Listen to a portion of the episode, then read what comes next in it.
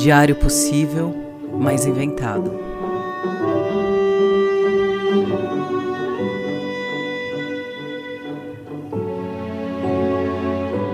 Data. Na entrada do outono. Local. Aos pés do Monte Acula.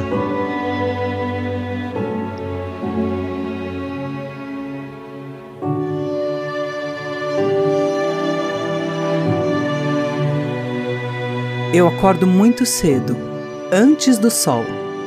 Agora mesmo eu estou escrevendo isso e o meu relógio marca 5 e 15 da manhã. Eu acordo e o sol só vem depois.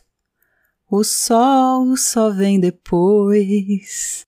É o astro-rei, ok, mas vem depois. Eu sei que quando eu falo para as pessoas que eu acordo muito cedo, em geral tem algumas reações possíveis. A pessoa faz uma cara entre dó e nojo, porque ela mesmo detesta acordar cedo, acorda cedo porque precisa, na força do ódio, porque entra muito cedo no trabalho. Ou a pessoa faz uma cara de admiração, porque ela deve imaginar que eu acordo cedo, faço yoga seguido de uma meditação, uma visualização criativa, como raízes nutritivas e tomo um suco detox depois do meu jejum intermitente e depois uma rotina de skincare com produtos veganos feitos por sacerdotisas do Sagrado Feminino empoderadas. Mas a verdade é que eu acordo cedo, faço um café muito preto e muito forte, que eu tomo com adoçante. Sim, me desculpem, pessoal da seita do café amargo, eu tomo café com adoçante. E fumo meu cigarrinho eletrônico com gosto de tangue-uva. Às vezes jogo letreco, às vezes jogo francês naquele aplicativo de línguas e fico traduzindo coisas como o inseto é japonês. Sempre vou dar comida para os bichos que acordam cedo como eu. Eles acordam para comer e voltam a dormir logo em seguida. Eu não. Eu acordo cedo não é para fazer nada específico, é só para viver. E nem acordo porque é alguma meta, eu simplesmente acordo, é isso. Eu não gosto de dormir até tarde e desde criança eu tinha a sensação de que eu estava dormindo enquanto o mundo estava acontecendo, então eu queria acordar logo para ver o mundo acontecer. Acordar cedo me fez adquirir uma profunda amizade com o sol, quase uma cumplicidade. Porque, em geral, eu assisto ele subindo e lambendo tudo com a sua luz, cruzando o céu bem em cima da minha cabeça no verão, todo pimposo, bem oblíquo e pintando tudo de laranja no outono, esmaecido no inverno e todo lascivo na primavera. Eu também acordo cedo, mas faço parte dessa categoria de pessoas que preferia não acordar junto com o sol. Mas eu acordo nesse horário e vejo o sol de dentro do meu carro indo para o trabalho. O dia nasce para mim no meio dos infinitos canaviais e indústrias às margens da Anhanguera. O sol me chega pelo para-brisas, com um incômodo de atrapalhar minha visão, dependendo do lado para onde eu estou indo.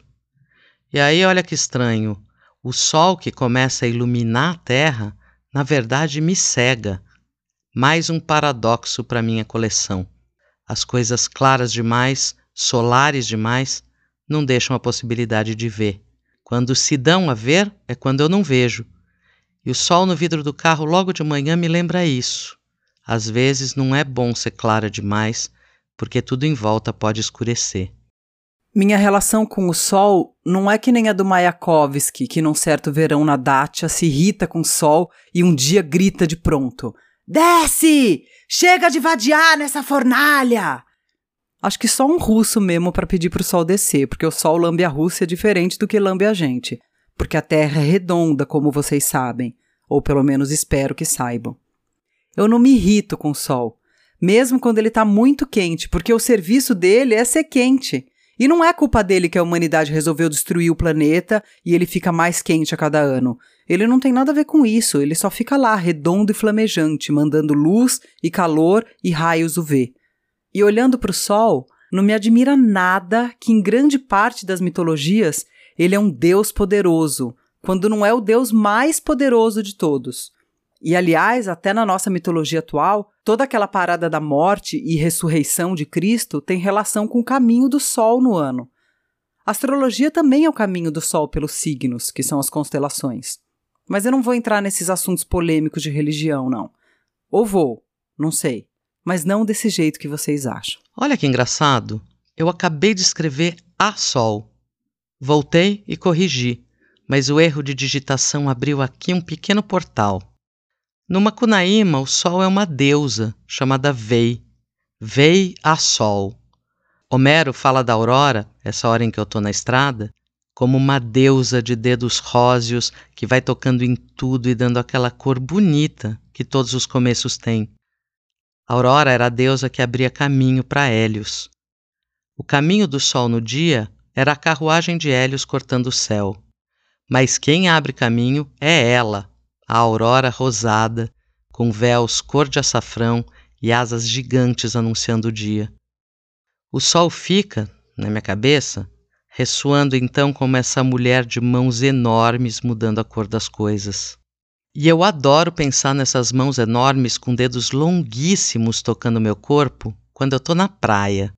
Sim, porque teve uma época em que a gente se deitava sob o sol sem medo da degeneração cancerosa da pele e ostentava as queimaduras do sol como um tipo de troféu de férias. Quanto mais a gente tivesse trocando de pele como um réptil, mais a gente tinha sido feliz. Eu já fui um réptil, na verdade, um lagarto preguiçoso, deitada perto da água por muito tempo. O dia todo da água para o sol, do sol para a água, da água para o sol, e com um prazer difícil de descrever, de sentir umas cosquinhas quando as gotas de água depois do mergulho começavam a evaporar. Os raios do sol Pareciam então esses dedos longuíssimos fazendo um carinho. Eu queria de novo esse sol aí, não o do vidro do carro todas as manhãs. Porque esse sol na pele me fazia saber que eu tenho pele e corpo, e que ele queima, gasta e se alegra. Eu também gosto muito da ideia de que a palavra solar significa alegre, aberto, expansivo. Frederico Paciência era aquela solaridade escandalosa, diz o começo de um conto do Mário de Andrade. A Ana, por exemplo, também é uma solaridade escandalosa. Eu não. E ser solar significa então ser como o sol, que delimita os contornos das coisas. À noite todos os gatos são pardos, nada se define. O escuro, o contrário do sol, que, como eu disse, também pode cegar. Quando meu pai comprou um telescópio, eu morria de vontade de apontar para o sol mas a gente não pode olhar para o Sol assim, queima a vista. Os poucos eclipses solares que eu vi na vida precisavam de uma mediação, uma radiografia, lembra disso?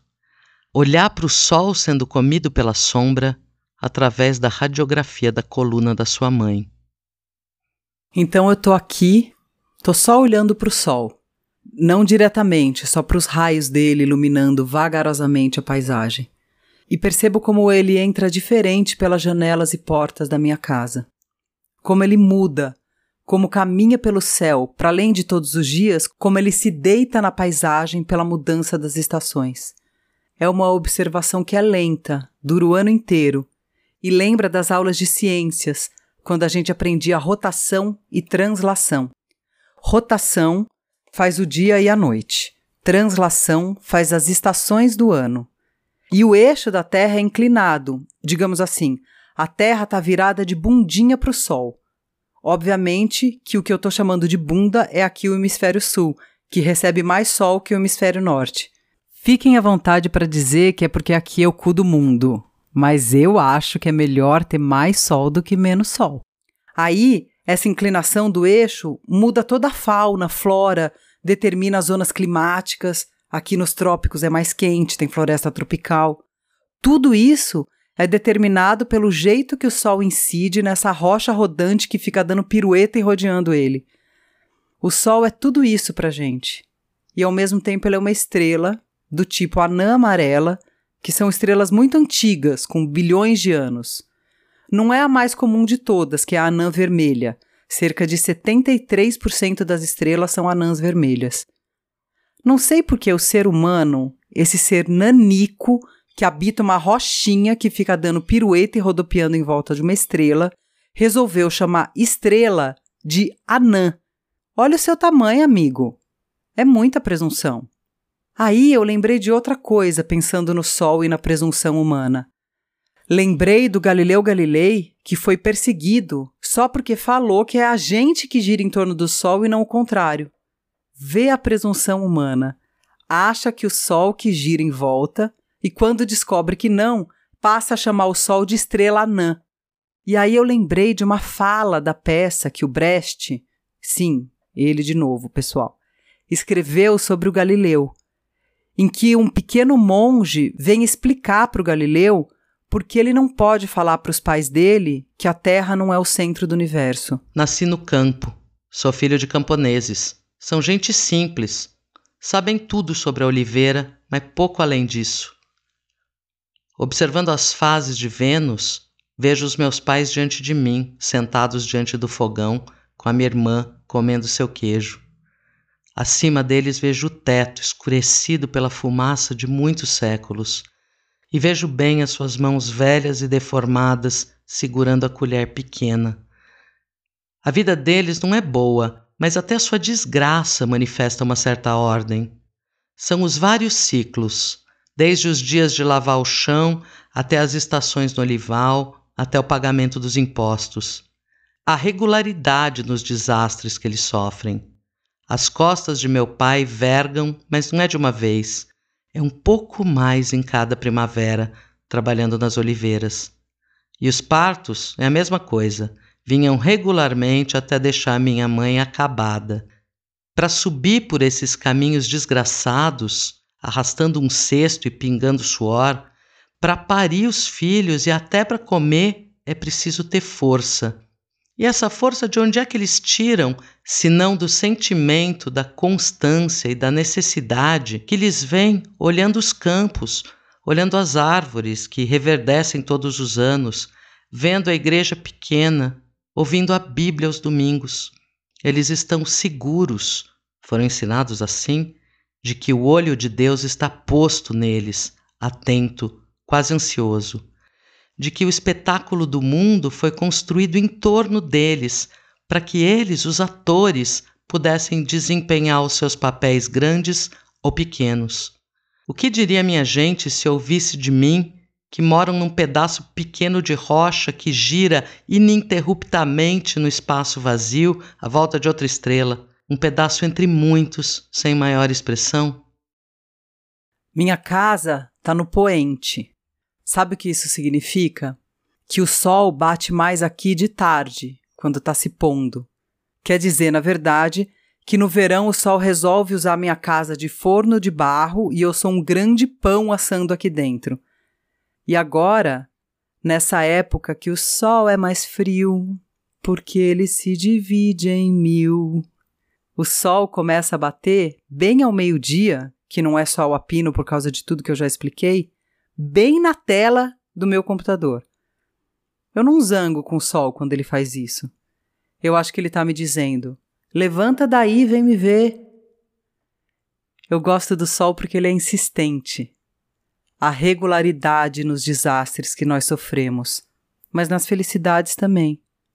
Ver o sol nascer, ver o sol se pôr, e apesar de eu saber que ele não nasce e não morre todo dia, que é só a gente girando em torno dele, eu gosto de pensar que ele nasce e morre, que o dia acontece e que também acaba, seguido de um novo dia que nasce. E como eu sou cúmplice do sol, eu não precisei brigar com ele para chegar à mesma conclusão do Mayakovsky quando discutiu com o sol lá na Dátia, na colina de Putikno. Vamos, poeta, cantar luzir no lixo cinza do universo. Eu verterei o meu sol e você o seu, com seus versos. O muro das sombras, prisão das trevas, desaba sob o obus dos nossos sóis de duas bocas. Confusão de poesia e luz, chamas por toda parte. Se o sol se cansa e a noite lenta quer ir para cama, marmota sonolenta, eu de repente inflama a minha flama e o dia fulge novamente. Brilhar para sempre, brilhar como um farol, brilhar com o brilho eterno. Gente, é para brilhar, que tudo mais vá para o inferno.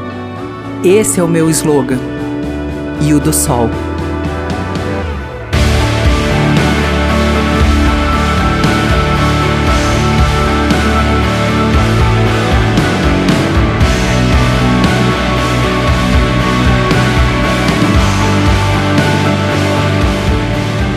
Diário Possível Mais Inventado é exatamente o que o nome diz. Um diário que seria possível, mas é inventado. Escrito a quatro mãos pela Ana Roxo e pela Tati Fadel, com produção do Mundo Segundo Ana Roxo. Edição e direção geral é da Ana. As artes são da Cláudia Intátilo.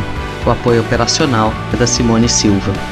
Se você gostou, segue a gente no seu agregador de podcast preferido. Os posts são quase diários, com trocadilhos. Nosso Instagram e nosso Twitter é arroba Diário Possível. Se você quiser contribuir com o nosso projeto, pode entrar em catarse.me barra o mundo segundo Ana Roxo ou mandar um pix de qualquer valor para anarroxo com 2x arroba gmail.com. Bom dia, olha para o céu, o céu de outono é o mais lindo.